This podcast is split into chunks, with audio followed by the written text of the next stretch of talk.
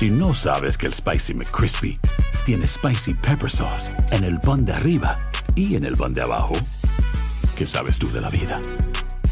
Para, pa, pa, pa. Bienvenidos al podcast de Buenos Días América, la revista radial más completa para los hispanos. Política, salud, economía, tendencia y deporte son algunos de nuestros temas. Bienvenidos.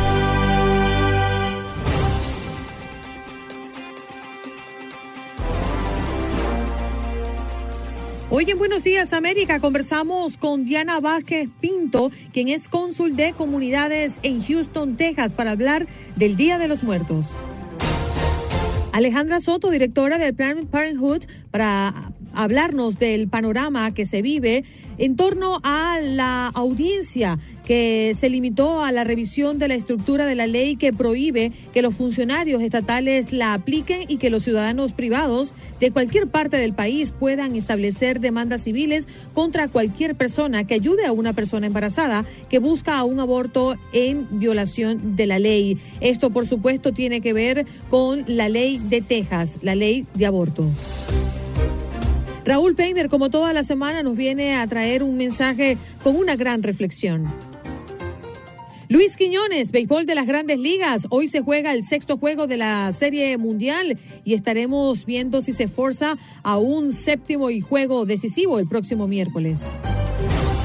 Y Gabo Sainz para hablar del fútbol de la Liga de Campeones que reanuda su acción, su juego de fase de grupo este martes. Bueno, vamos a conversar de que mm, hoy y ayer también se celebra pues Día de los Muertos, una de las fiestas más importantes para México que ha sido reconocida a nivel internacional, tanto el día 1 como el 2 de noviembre. Eh, y para eso vamos a hablar con la cónsul de comunidades, Diana Vázquez Pinto, que hoy está con nosotros en nuestro programa. Mm, cónsul, gracias por estar esta mañana con toda nuestra audiencia. Muy buenos días. Muy buenos días, muchas gracias por recibirme y por darnos este espacio. Nos encantaría saber porque quizás eh, muchas personas malinterpretan, ¿no? La celebración del Día de los Muertos, bueno, por, su mismo nombre, ¿no? Pero lo cierto es que es una conmemoración a, nuestros seres queridos, a los que ya no están en este plano. Exactamente, es una celebración que caracteriza, creo yo, la diversidad y, y la complejidad de nuestro México. Eh, la celebración de Día de Muertos consiste precisamente en recordar a aquellos familiares que ya no están en este mundo, eh, pero es muy interesante la interpretación que las mexicanas y los mexicanos le damos a la muerte. La muerte no se ve como el final de nuestras vidas, sino como ese inicio de una transición hacia lo que hay después de la vida. Eh, a través del Día de Muertos lo que celebramos es justamente que nuestros familiares, amigos, personas que conocimos, regresan con nosotros a celebrar lo que vivieron en vida, a disfrutar de los que, lo que les gustaba en ese momento. Y contrario, Cónsula, lo que se, pues, por, lo, por lo general se, se utiliza, ¿no? El color oscuro, colores eh, blancos, negros, también. Eh, ustedes eh, lo que hacen con este, me refiero a ustedes los mexicanos, lo que hacen con este día es que lo llenan de colorido. O sea, repletan el día de colorido y celebran la muerte. Este día está, estos dos días están divididos de, esta manera, ¿no, Cónsul? Un día para los adultos y un día para los niños, para recordar a los niños que ya no están con nosotros. ¿Me equivoco? Así es, no, totalmente, es totalmente cierto. Hay dos días, la celebración se realiza el primero y dos, pero ya las preparaciones empiezan desde antes y como bien lo comentan, es una fiesta que está llena de color, de música, de sabores. El Día de Muertos lo celebramos principalmente montando un altar como el que tengo aquí atrás. Eh, se llena de comida, las comidas que, la, que les gustaban a las personas que ya fallecieron, de sus bebidas favoritas, de la tradicional flor de cempasúchil, que además tiene un color eh, anaranjado muy llamativo y que se cree es justamente para llamar y guiar a las ánimas que regresan a nuestras casas a disfrutar con nosotros. Además hay elementos muy característicos del altar, como la sal, por ejemplo, que significa la pureza, tiene que llevar un mantel blanco, tiene que llevar agua, hay diferentes elementos que componen el altar, pero lo principal justamente es que está lleno de color. De este papel picado que tenemos atrás, es un papel eh, que justamente refleja el colorido, imágenes de lo que nosotros interpretamos a la muerte. nuevamente es una interpretación muy diferente a lo que se tiene en otras culturas. El mexicano y la mexicana no le tienen miedo a la muerte. Por el contrario, se divierten con ella y sabemos que es algo que eventualmente va a pasar, pero que ahí no se termina nuestra vida, sino que tenemos la oportunidad de regresar después eh, a disfrutar de todo esto que nos gustaba, estar con nuestras familias y justamente esta tradición es una, un encuentro entre toda la cultura o toda la herencia prehispánica que tenemos, junto con elementos de la religión católica que es la predominante en el país. Entonces es una celebración compleja que puede ser un poco complicada de entender eh, por otras culturas, por otros países, pero que se ha vuelto característica de nuestro país y que además se está extendiendo. Ya no es una, una celebración que se celebra solamente en México, sino que se celebra en todo el mundo. Mm. Consul, y hay una diferencia, ¿no? Entre el primero y el segundo de noviembre, y es que tal día como hoy es el día de los fieles difuntos, ¿no? Exactamente. Así es, como decíamos, son dos días que están eh, dedicados a diferentes personas. El primero en realidad se le conoce como el Día de Todos los Santos, que es precisamente niñas y niños que murieron, y hoy es el de, el de los difuntos, que es para los adultos.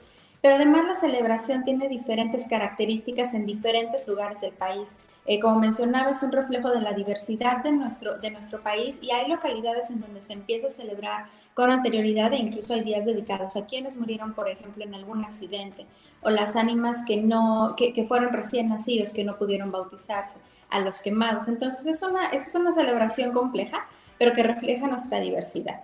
Eh, cada, cada lugar, cada estado de nuestro país lo celebra de diferente manera y las celebraciones van desde montar los altares, preparar el pan de muerto, que es una representación también justamente de nuestra gastronomía y de cómo esta tradición está presente en la música. ¿Cómo es el pan de muerto, Diana? El pan de muerto es un pan que se prepara especialmente en esta celebración, que tiene eh, la forma de, de huesos, que asemejen huesos humanos. Es un pan que además es delicioso y que puede sonar un poco tétrico eh, si no sabemos muy bien de la tradición, pero la verdad es que es un pan preparado especialmente para esta época y que simboliza eso, más que la muerte, la celebración de lo que podemos disfrutar en vida. Ahora, ¿qué se va, que, ¿para qué se puede preparar ¿no? la ciudad de Houston y ciudades aledañas para el día de hoy? ¿Qué celebraciones o por lo menos qué habrá? ¿Qué, qué tiene el consulado preparado para ellos? Aquí en el consulado lo que tenemos es una exhibición de siete altares que se montaron en conjunto con nuestras organizaciones aliadas. Eh, tenemos altares justamente que demuestran esta diversidad de la que estoy hablando y que están dedicados a diferentes personas y diferentes conceptos en realidad, ¿no? Este, es una exhibición que va a estar disponible del 1 al 12 de noviembre, es totalmente gratis, es abierta, no se requiere cita. Pueden venir a la, a la galería del consulado, está ubicada en el tercer piso. Eh, y está disponible de 9 de la mañana a 5 de la tarde para cualquier persona que quiera visitarla. Gratis, me gusta, esa palabra es una palabra mágica, esa palabra retumba en mis oídos. Consul, gracias por estar esta mañana con nosotros y por supuesto servirle a nuestra comunidad desde Houston. Un abrazo y feliz Día de los Muertos para usted. Muchísimas gracias, que tengan muy buen día. Buen día. Allí conversábamos con la cónsul de comunidades en Houston, Texas, Diana Vázquez Pinto, a propósito del Día de los Muertos.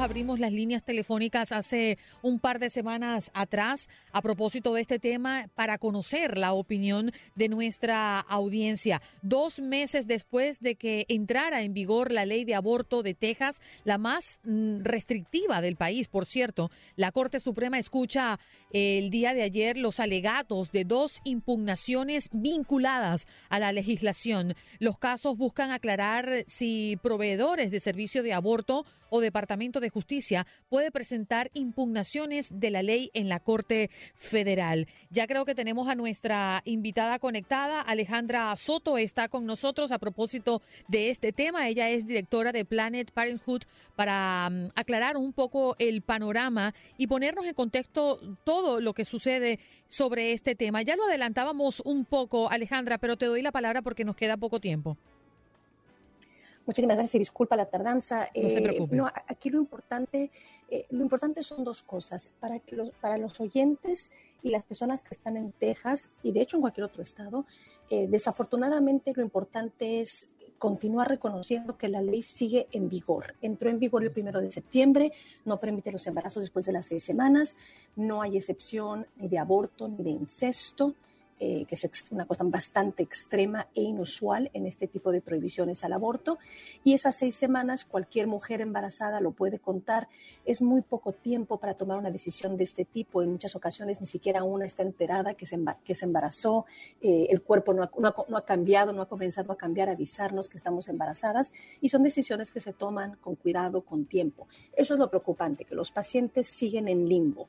Ahora, por otra parte, y esto ya entramos a temas legales, donde al paciente al, fin y al cabo tal vez los detalles pueden no, no interesarle, no afectarles, pero, pero sí es un paso hacia adelante el que la Corte Suprema esté revisando estos casos. No está revisando, aclaremos, la validez de la ley, está revisando si es que el Departamento de Justicia, el gobierno Biden, y por otra parte proveedores como Planned Parenthood, si es que tenemos el derecho, la autoridad de pedir al Estado de Texas que bloquee la ley mientras con casos legales. Perdón, perdón, Alejandra.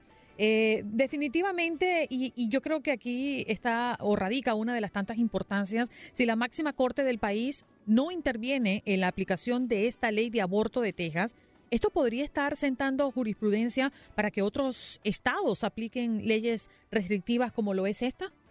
Y esa es la mayor preocupación. Ya tenemos estados, Florida, por ejemplo, uno de ellos, que están eh, copiando, le llaman copycat laws en inglés, que quieren copiar esta ley y, presentar cosas similares en sus estados. Pero por supuesto que sí, tu pregunta es la clave.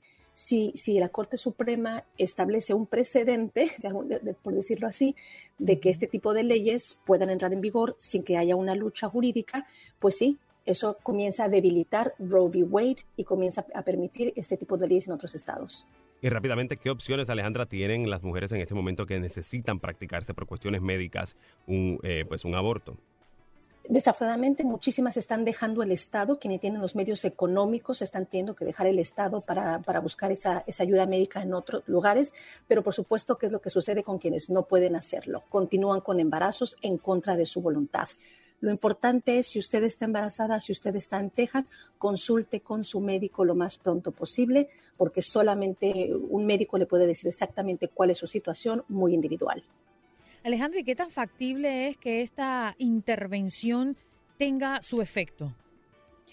Eh, muchas personas, digo, yo no soy analista legal, ¿no? Pero muchos analistas, sí escuchando las preguntas y respuestas ayer de los jueces, eh, piensan que posiblemente fallen eh, a favor nuestro, a favor del Departamento de Justicia y permitan que se bloquee la ley conforme consiguen procesos legales. Pero por otra parte, también tenemos un caso del estado de Mississippi que escuchará la Corte Suprema a partir del primero de diciembre, que pueda hacer que tomen una decisión sobre este de Texas de un lado para tomar una decisión distinta en el caso de Mississippi, porque las preguntas ante la Corte son un poco distintas. Así es que una victoria en este caso de Texas, por así decirlo, eh, que pueda suceder, no significa victoria para el aborto ni para Roe v. Wade. Tenemos que esperar al siguiente caso de Mississippi. Ahora hablemos de Planned uh, Parenthood. ¿Ustedes qué le proveen a las mujeres que buscan su ayuda? ¿Qué servicios le proveen y qué protección le pueden dar? Toda la gama eh, de, servicios de salud sexual y reproductiva. Y también recordemos, no es cosa de mujeres, los hombres también, también tienen sexo, también necesitan salud sexual y reproductiva. Así es que obviamente anticonceptivos eh, a bajo costos o gratuitos en muchos casos, eh, pruebas, por ejemplo, también de detención de cáncer uterino para las mujeres, obviamente pruebas y tratamientos para enfermedades eh, sexuales, ¿no? Gonorrea, sífilis, son temas del que no nos gusta hablar en la comunidad latina, pero muy importante que lo hagamos porque nos afecta a todos, hombres, mujeres, eh, padres y también a nuestros hijos. Así es que en Plan Parenthood pueden conseguir todo tipo de asesoramiento de esos temas. Queremos, Alejandra, pues agradecerte estos minutos. Eh, nos disculpamos también contigo por, por, la corredera y el poco tiempo, pero ya sabes que los tiempos en radio son lapidarios. Gracias por estar aquí con nosotros. Al contrario, muchas gracias. Un abrazo. Ella es Alejandra Soto, directora de Planet Parenthood, para, mm, bueno, aclararnos un poco el panorama, ¿no? Y ponernos en contexto de todo lo que está sucediendo alrededor de la Corte Suprema que escucha alegatos sobre la ley de aborto en Texas. Pausa. Regresamos ya.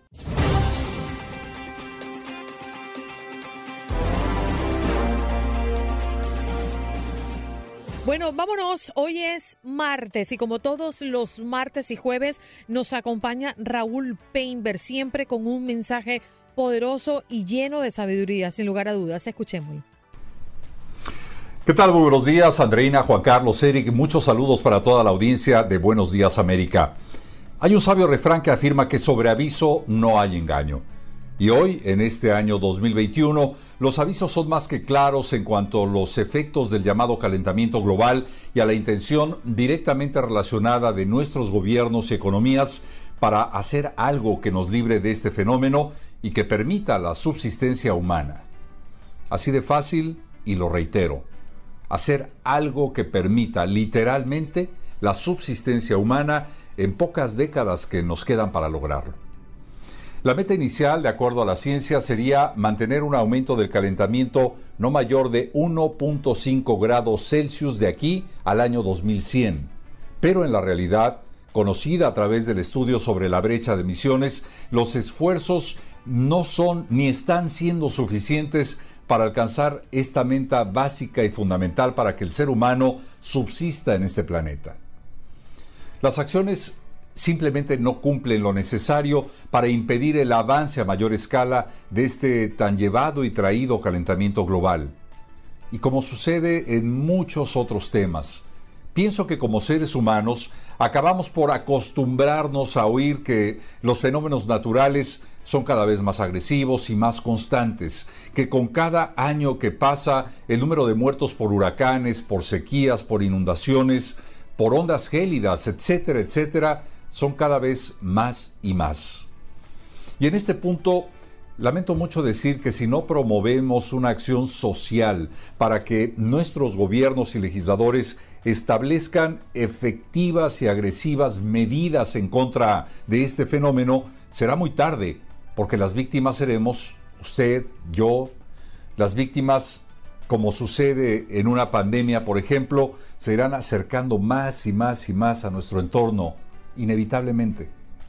Y todo esto viene a colación porque hoy en día se lleva a cabo la llamada cumbre climática, en la que líderes de todo el mundo, incluido el presidente de Estados Unidos, Joe Biden, dan a conocer sus medidas, sus planes de acción para frenar lo que sería literalmente la aniquilación humana del planeta Tierra.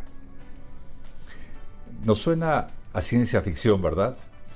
¿A poco no siente usted, como a mí me ha pasado, un poco de escepticismo con este tema en el que a veces pensamos que se nos exagera la nota?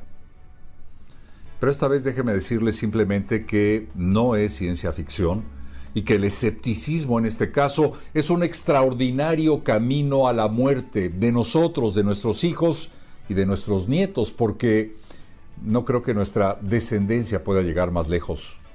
Acuérdese, sobre aviso no hay engaño.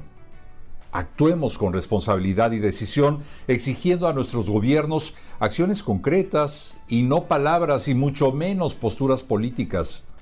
Y sí, al mismo tiempo, hagamos lo que a cada uno corresponde para tratar de cuidar nuestro entorno inmediato. Lo hemos dicho mil veces. Ahorrar agua, disminuir consumo de energía eléctrica, reciclar y sembrar al menos un árbol. Eso sigue siendo el abono para la última semilla de esperanza. Andreina, Juan Carlos, Eric, es mi comentario esta mañana y nos veremos el próximo jueves. Regreso con ustedes. Allí escuchábamos a Raúl Peinberg, qué, buena reflexión, qué tema que de hecho hemos desarrollado desde bien temprano en este programa a propósito de la presencia del presidente Biden em, en esta cumbre climática que se desarrolla ahí en Glasgow. Y sí, esa es, creo que es la pregunta que debemos hacernos todos. ¿Qué estamos haciendo cada uno de nosotros para contribuir a que nuestra casita no se deteriore? Pero más allá de eso, le exigimos a nuestros dirigentes, a los que nos representa, a que hagan lo que tienen que hacer. Estás escuchando el podcast de Buenos Días América, la revista radial más completa para los hispanos. Escúchanos en las diferentes plataformas: Euforia, Spotify, TuneIn y iHeartRadio. Tu DN Radio. Vivimos tu pasión. Boost Mobile tiene una gran oferta para que aproveches tu reembolso de impuestos al máximo y te mantengas conectado. Al cambiarte a Boost, recibe un 50% de descuento en tu primer mes de datos ilimitados. O, con un plan ilimitado de 40 dólares, llévate un Samsung Galaxy A15 5G por $39.99. Obtén los mejores teléfonos en las redes 5G más grandes del país. Con Boost Mobile, cambiarse es fácil. Solo visita boostmobile.com. Boost Mobile, sin miedo al éxito. Para clientes nuevos y solamente en línea, requiere AroPay. 50% de descuento en el primer mes requiere un plan de 25 dólares al mes. Aplican otras restricciones. Visita para detalles.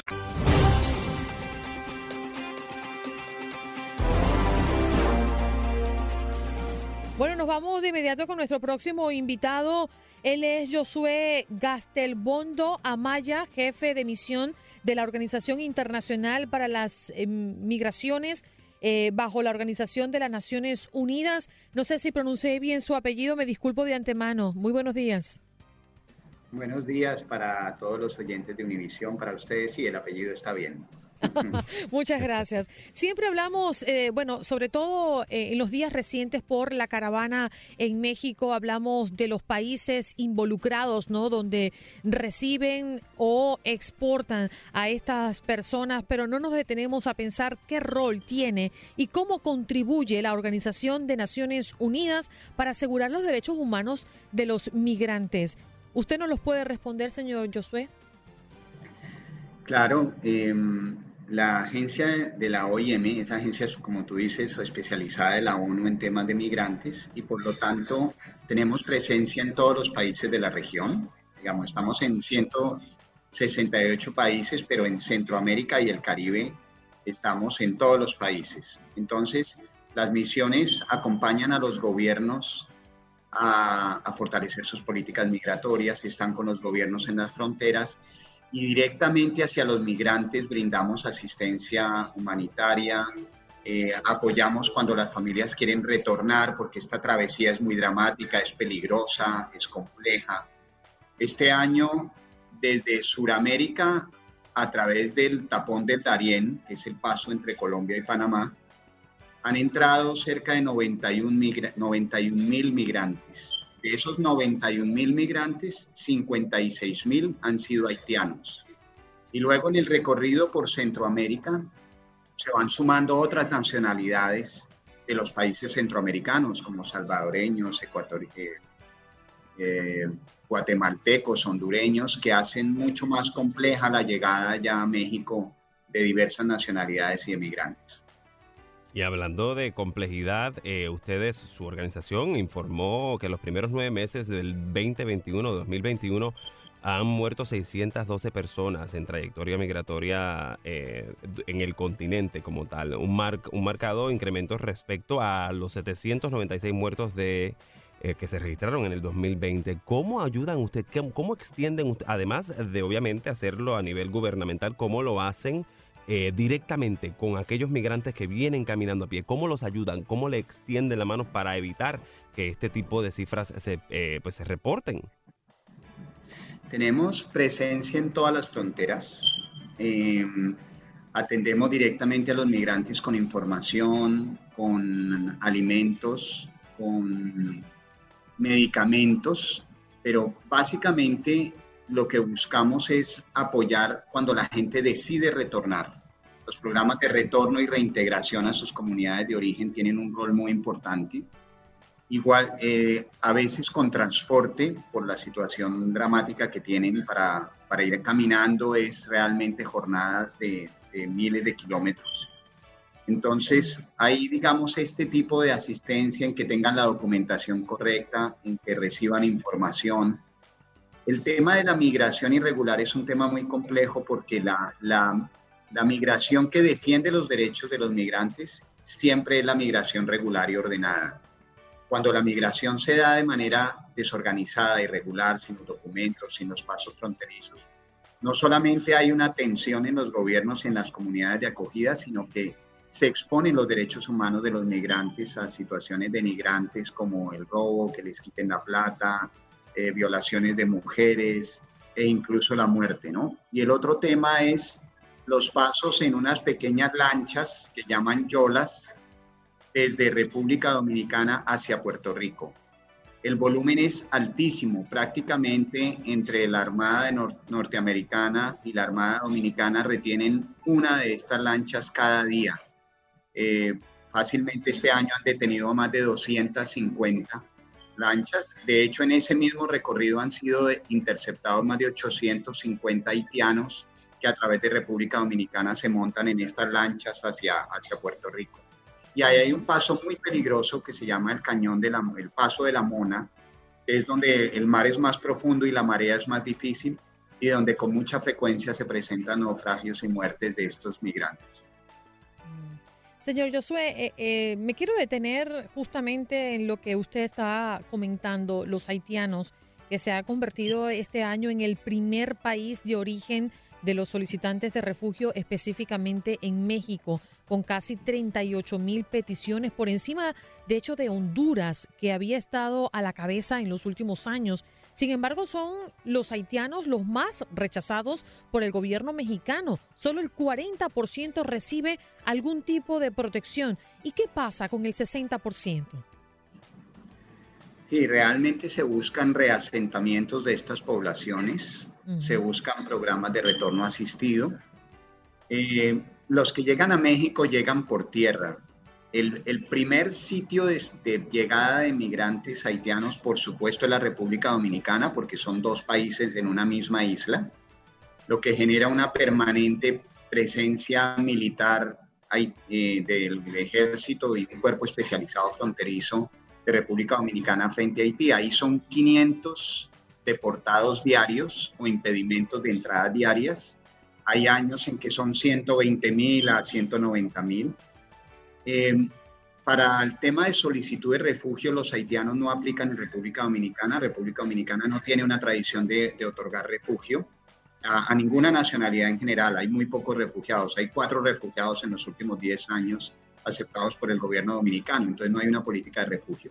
Lo que hay es una política de migración para intentar entrar al país, trabajar en agricultura y construcción, la frontera terrestre, que tiene casi 400 kilómetros, obliga permanentemente a, estar atentos a esa migración irregular, pero a través de República Dominicana pasan para tomar aviones, los que pasan con pasaporte, pasan para tomar aviones hacia Guyana, Brasil y Chile. Y desde Guyana, Brasil y Chile es que hacen estos recorridos terrestres a través de, Colombia, Centroamérica y llegan a México. O sea, estos solicitantes de asilo que ustedes mencionan, que son efectivamente más de 30 mil solicitudes este año, han sido de travesías muy largas provenientes desde Sudamérica, con situaciones muy complejas y dramáticas. Es increíble, ¿no? Lo que, lo que, lo que viven los, los migrantes y desafortunadamente pues lo tienen que hacer porque en las, las condiciones en sus países no les permiten progresar, tener eh, los alimentos necesarios, la educación necesaria. Ustedes como organización se enfocan y, el, propósito primordial siempre es proteger los derechos y respetar, pedir el respeto por, exigir el respeto por los derechos humanos, la dignidad y el bienestar de los migrantes. Y ese es, ese es, ese es el, el, eje ¿no? de, de esta organización.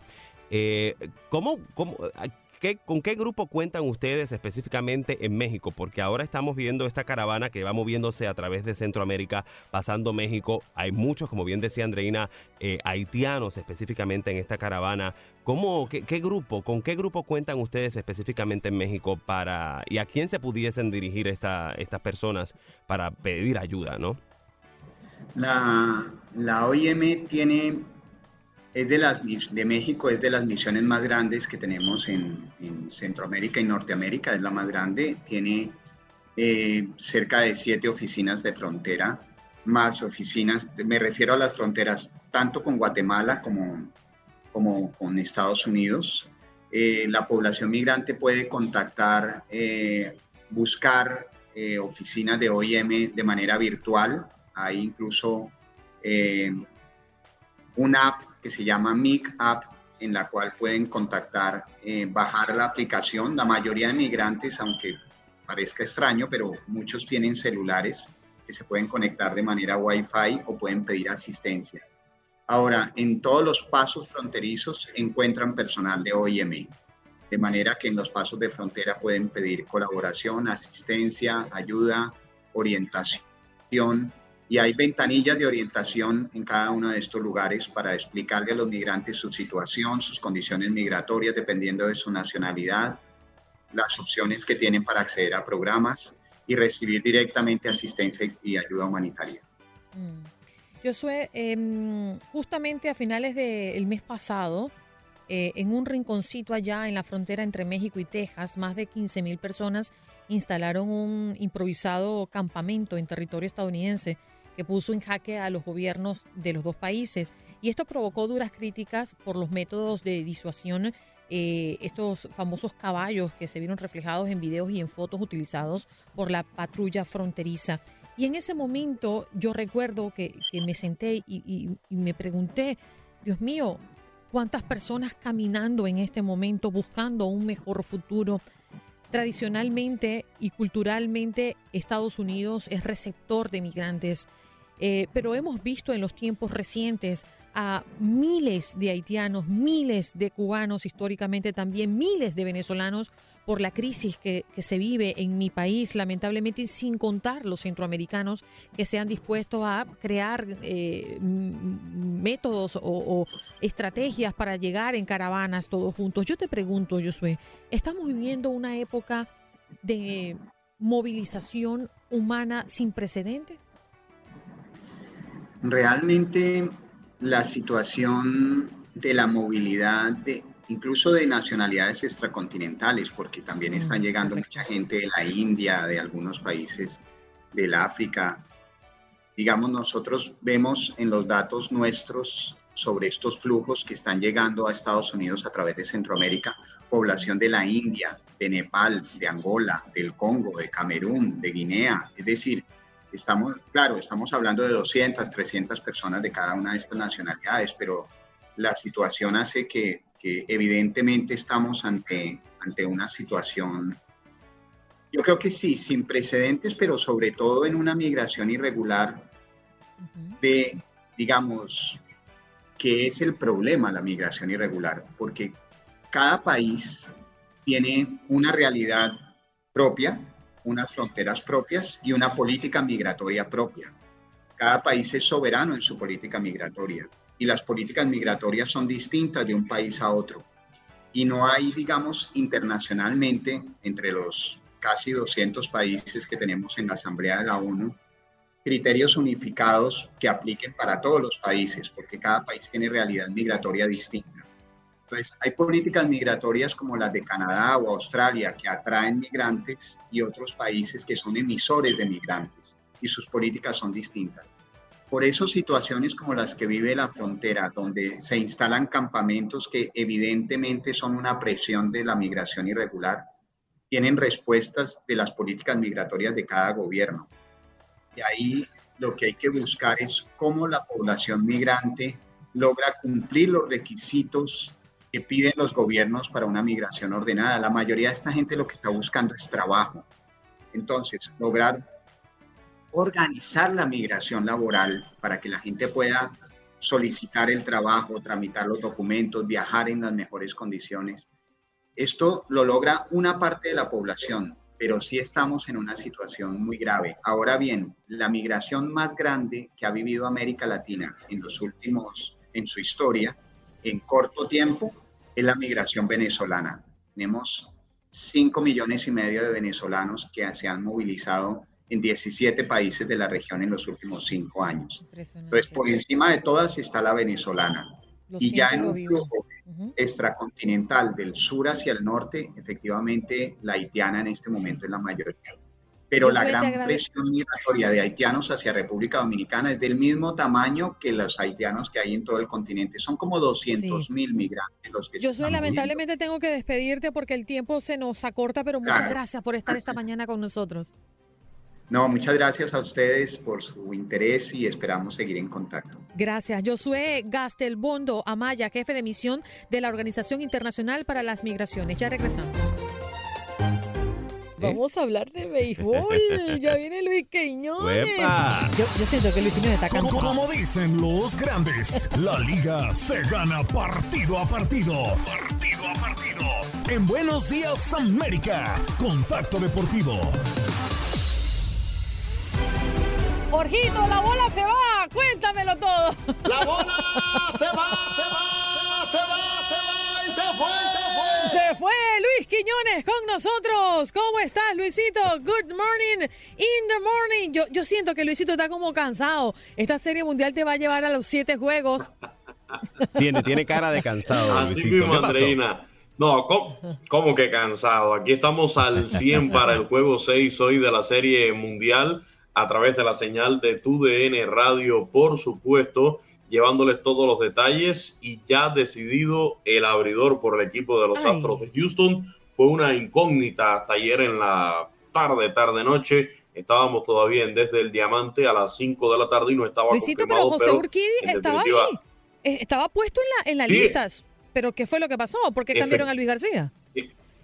Lo, lo que pasó es que quizás José Urquidi se va un poquito de la rotación con un día Mm. más de descanso y además de eso que se había presentado, recordemos, en el juego número 5 lo decide traer el señor Dusty Baker y de hecho es el que gana el juego en función de relevo el mexicano José Urquidi. Será en definitiva el venezolano Luis García el que esté en la lomita por el equipo de los Astros de Houston. Recordemos, Luis García fue el que se llevó la derrota en el juego número 3. Estaría realizando la apertura con tres días de descanso por primera vez en su carrera. En el tercer juego de este clásico de otoño realizó un total de 72 picheos, su segunda mayor cantidad de esta postemporada, en 3 y 2 tercios, permitiendo 3 hits con 4 boletos, pero solamente dejando una carrera por parte de los Bravos de Atlanta. Por su parte, en el caso de José Urquidi, que ya lo mencionaba Sandreina, hay que recordar que era el que quizás todos apostaban como el abridor para el juego 6, traía los 5 días de descanso en, el lugar, se apuntó la, victoria en el juego 5, como ya les mencionaba, lanzar una entrada en blanco como relevista. Otros tres relevistas también contribuyeron a este triunfo, pero se decide el señor eh, Baker por Luis García. Ahora, lo que yo no dudo, al ser hoy un juego de vida o muerte para el equipo de los Astros de Houston, es que Luis García esté un rato, pero en cuanto sea necesario, traigan a José Urquidi para lo que es el, el juego número 6, o sea, para continuarle siempre y cuando se meta en problemas Luis García. Otra alternativa, pensando el señor Dusty Baker ya en un juego número 7, si ganan el de hoy, sería detener a Zach Greinke con poco descanso porque también trabajó para el juego número 4. Pero, pero para, para pensar en el juego número 7, primero tienen que ganar el de hoy, Andreina, que es debido a muerte. Recordamos, los Bravos están al frente en esta serie mundial, tres juegos a dos. El juego número 5 lo ganó el equipo de los Astros de Houston, pizarra de 9 por 5 allá en Atlanta. Cuando todo estaba listo ya para el festejo de, de Atlanta, estaba frío el champán y todo, tuvieron que meterlos en cajas y mandarlo a Atlanta, a Houston, a ver si hoy pueden ganar. Qué maravilloso es el deporte y, y- y escuchándote hablar, eh, Luisito, la estrategia, ¿no? El poner, el tener necesariamente que administrar sus figuras y mm, diseñar una estrategia por si llegamos al séptimo juego, porque es que no podemos, en este caso hablo desde los Astros de Houston, eh, no podemos entregarnos a un séptimo juego pues así, bueno, ya llegamos, aquí estamos, debe haber una planificación. Y es por eso los movimientos que hace quizás el manager en este, en este caso, por supuesto, sabemos que Urquidi necesita descanso, pero sí están eh, pensando en un hipotético séptimo partido. Asimismo, creo que en este sentido, eh, el equipo que más se puede planificar, el equipo que más puede pensar en el séptimo juego, son los Astros, o más bien los Bravos, que tienen ese colchón porque están delante 3-2. Ahora, en el caso de los Astros, como se dice, sí tienen que quemar todas sus naves en el día de hoy porque no hay mañana para ellos. Si no ganan hoy, sencillamente no van a estar en el juego número 7 de esta serie mundial, que es lo que queremos todos, ¿no? Llegar a ese séptimo desafío. En el caso de, de José Urquidi, hay que mencionarlo, eh, tiene incluso de ganar los Astros de Houston esta serie mundial y de tener otra apertura que sea buena para él. Cuidado no sea el MVP de la serie mundial, porque ya tiene dos victorias en esta serie mundial. De hecho, se convirtió en el primer mexicano con dos triunfos en la misma serie mundial. está teniendo también un gran clásico de otoño, el mexicano José Urquidi, así que pudiéramos, si ganan los Astros, que para eso tienen que ganar el de hoy, y si ganan el de hoy, el de mañana número 7, pero pudiera estar por ahí José Urquidi siendo considerado para hacer el MVP de esta serie mundial. Wow. Luisito, bueno, la convocatoria a toda nuestra gente. El partido comienza a las 8 de la noche allí en el Minute Park en Houston, casa de los Astros, y lo estaremos transmitiendo a través de tu DN Radio. Así es, a las 8 y 9, 8 con 9 minutos se dará la voz de Play Ball, pero nuestra transmisión arranca a las 8 de la noche. Hoy estarán por ahí Jesús Eduardo Acosta, estará Alberto El Beto Ferreiro en este juego número 6 de la Serie Mundial y esperamos, esperamos que mañana tengamos juego 7. Más allá de tener preferencias por un equipo u otro, creo que lo ideal es tener un séptimo juego de, Serie Mundial, exprimir al máximo esta temporada de grandes ligas que después vamos a estar extrañando hasta el mes de, de abril. Así es. Luis, gracias por estar con nosotros. Éxito nuevamente en tu transmisión esta noche y a todo el equipo. Gracias Andreina, gracias Erika, a todo el equipo de Buenos Días América y ya saben, los esperamos a las 8 de la noche. Mm, muchas gracias. Ahí está Luis Quiñones, parte de este equipo maravilloso que hace que su transmisión de mm, béisbol y todo lo que ha ocurrido en la serie mundial usted lo tenga de primera mano y con el mejor equipo del mundo mundial. Sí, señor.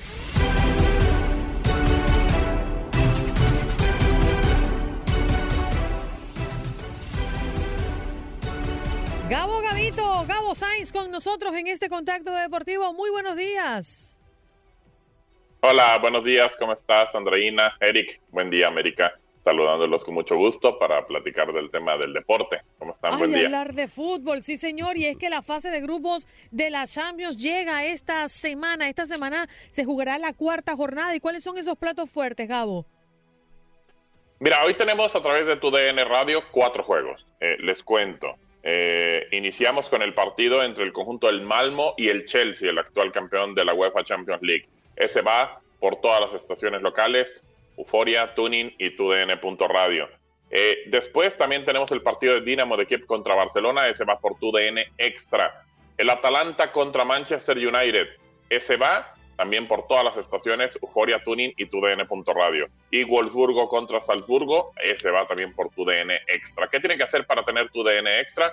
Descargar la aplicación de Euforia, eh, tener eh, guardado ya prácticamente ahí eh, TUDN Radio Nacional, así aparece, y después también conseguir TUDN Extra, que simplemente va sin la E XTRA y así nos puede estar escuchando cuando haya partidos. La misma aplicación le va a estar avisando cuando estén los juegos. Complementan los partidos del día de hoy, Bayern Múnich contra Benfica, eh, también el partido entre el Villarreal y el John Boys, eso para el día de hoy, el partido entre el Sevilla y el Lille y el conjunto de la Juventus contra el Zenit. Esos son los otros cuatro partidos para el día de hoy, ocho juegos en la fase de grupos de la UEFA Champions League. Jornada cuatro y puede definir mucho en cuanto a avanzar o no avanzar a una ronda de octavos de final. Gabo, hablemos de la MLS porque Seattle y Galaxy, allí ah, vimos anotar a Chicharito. Sí, eh, jugaron el día de ayer. El conjunto de Javier Hernández empató con el mejor conjunto de su conferencia, de su lado, pero queda en el lugar número 7. Así que está con alfileres agarrado el conjunto de Javier Hernández para ver si puede avanzar a los playoffs. Vamos a ver si lo logra empatar con el conjunto de Seattle. Anotó también Raúl Ruiz Díaz, un viejo conocido del fútbol mexicano que estuviera con el conjunto de Monarcas. Así que, pues bueno, a esperar, a esperar qué puede pasar con, con este tema. Javier sigue anotando, sigue presionando en el tema de si puede ser llamado a selección. Y con el tema de selección, hay veto otra vez para la selección mexicana. ¿Por el grito? Sí, correcto. Otra vez el, el grito. Eh, termina sucediendo de buena manera, otra vez en dos partidos, así que podría estar sin público eh, precisamente contra Costa Rica y contra Panamá. Pero ojo, John de Luisa dice que se puede pagar en amistosos, entonces vamos a ver qué hace la federación a ver si lo puede pagar en amistosos y pedirle a la FIFA que los deje jugar con público. Vamos a ver qué sucede porque los castigos que han salido últimamente, todos han sido para que se cumplan en juegos eliminatorios, donde han sido, en el torneo en el que han sido, así que no sé qué vaya, qué vaya a pasar con este tema. Y también, para cerrar la información de contacto deportivo, el día de ayer los jefes de Kansas City le ganaron 20 a 17 a los Giants. Así que eso en el tema de la NFL. Y pues bueno, terminando ya con el contacto deportivo para que usted ya esté bien informado. Siga con nosotros, permanezca en tu DN Radio y obviamente primero con ustedes en Buenos Días América. Muchas gracias, Gabo Gabito, por darnos este recorrido extraordinario. Ya mañana estaremos teniendo resultados de la Liga de Campeones y recuerden que somos la casa de la UEFA y también somos la casa del béisbol de las grandes ligas y de la Serie Mundial. Gabo, un abrazo para ti, ¿eh? Abrazo para ustedes, muchachos. Muy buen día. Vivan al máximo. Los esperamos en el Malmo contra Chelsea. Ahí vamos junto a Reinaldo Navia. No hubo más, ni modo. Bueno, me tocó con el crack chileno, ya que. Buen día. ya que, ¿qué te toca. Bueno, Gabo ahí con nosotros en este contacto deportivo. Vámonos a Houston. Allí está César Procel. Me imagino que la ciudad empapelada de la Serie Mundial porque regresa a casa y esta noche puede, puede que renazca la esperanza de llevarse el título. ¿Cómo estás, César? ¿Qué tal, Andreina? ¿Qué tal, Eric? Y audiencia, muy buenos días. Sí, la Ciudad Espacial está lista para este juego número 6 de la Serie Mundial, en la que los Astros de Houston reciben esta noche en Minute Park a los Bravos de Atlanta. No es la primera vez que los Astros están en una situación tan difícil de matar o morir. Eh, anteriormente, bueno, en la serie contra los Red Sox, recordemos que iban abajo y tuvieron que ganar tres juegos eh, hilados para, para pasar a, a lo que es la Serie Mundial. Así que los Astros les gusta la mala vida y están listos para esta noche. Oye, ¿cuánto están costando los boletos para esta noche más o menos? Eh, mira, honestamente, todo varía. Yo, yo creo que la última vez que chequé, si los comprabas directamente de la, de la página de que es Ballpark, que es la, la aplicación creo que oficial de las ligas mayores, la semana pasada aún los encontrabas en 350, 385 dólares. Mm. Hasta allá arriba, donde, donde los, las palomas hacen, ponen sus huevitos, ¿no? Pero, pero yo creo que para el juego 6, el día de hoy van a, no, no van a bajar de mil dólares eh, para empezar. Y si encuentras uno Oh. de pie, están 500, 600 dólares de pie y donde te puedas acomodar. Toma, yo iba a viajar esta noche, pero no tengo para. O sea, Mm. si tengo para montarme en el avión, no tengo para entrar al estadio. Es que no hay avión. Ah, no, el, cancelados el- todos los el pelado se encarga de ti, no, no te preocupes. Ya me dijo el pelado que tiene presupuesto para ti. Para No, ti. no hay, pero- no hay, no hay presupuesto. no hay. Extraordinario, extraordinario, me encanta. Bueno, también hay otras noticias que ocupan especial atención em, en Houston, ¿no? Barco que fue utilizado en la Primera Guerra Mundial. ¿Qué estará pasando con él? Sí, el Battleship Texas. Fíjate que por muchos años, eh, bueno, desde que yo era niño aquí en Houston, eh, de repente cada, cada año o cada ciertos meses íbamos a este barco, el Battleship Texas, que anteriormente estaba eh, ubicado en, el, en, San, en San Jacinto City, en el área de San. Jacinto, donde fue una, una de las batallas de Texas. Ahí tenían el barco, lo tienen como museo, podías entrar, podías este, ver las camillas de los soldados, mu- muchas cosas, tipo museo. Eh, bueno, por muchos años estuvo ahí y desde hace ya, ¿qué te gustó? Unos 6, 7 años, anunciaron que había un plan para moverlo del lugar. Eh, anteriormente se dijo que se iba para Nueva York, que se iba para la costa del este. Eh, el barco fue utilizado en la Primera Guerra Mundial en el Golfo de México principalmente, pero actualmente lo tienen en La Port, Texas, que está a unas millas del downtown de Houston. Hicieron una propuesta para llevarlo al río Neches en Beaumont, donde precisamente andaba este, nuestro colega Juan Carlos, que por cierto anda desaparecido. ¿eh? El, costo, el costo para mo- mover este barco, si lo llevan a Beaumont, oscila entre los 5.2 millones de dólares a los 10 millones, nomás para la mudanza. Pero ya el Consejo de la Ciudad de Beaumont dijo, tenemos muchas dudas, es que eso lo tienen que pagarlo con los impuestos los residentes y el costo de mantenimiento es demasiado alto y necesitan por lo menos 250 mil visitantes al año para poder cubrir gastos y que valga la pena. El problema es que dicen, bueno, si cuando estaba en Houston el barco no iban 250 mil, ahora mucho menos. Así Mm. que el estado de Texas tendría también que poner 35 millones para repararlo. Actualmente ni siquiera tiene acceso al público, así que quién sabe qué va a pasar con este barco que ya más que nada es un dolor de cabeza y un vejestorio para la humanidad, ¿no?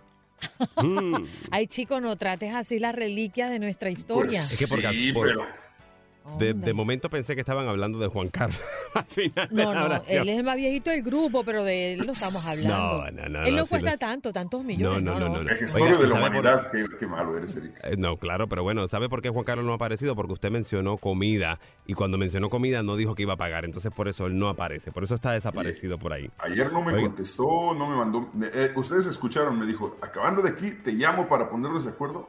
Jamás escuché nada de Juan Carlos. Se la sabe todas y la que no se la va inventando en el camino. Oiga, eh, celebró, el- está celebrando, va a celebrar el Día de, de Muertos el día de hoy.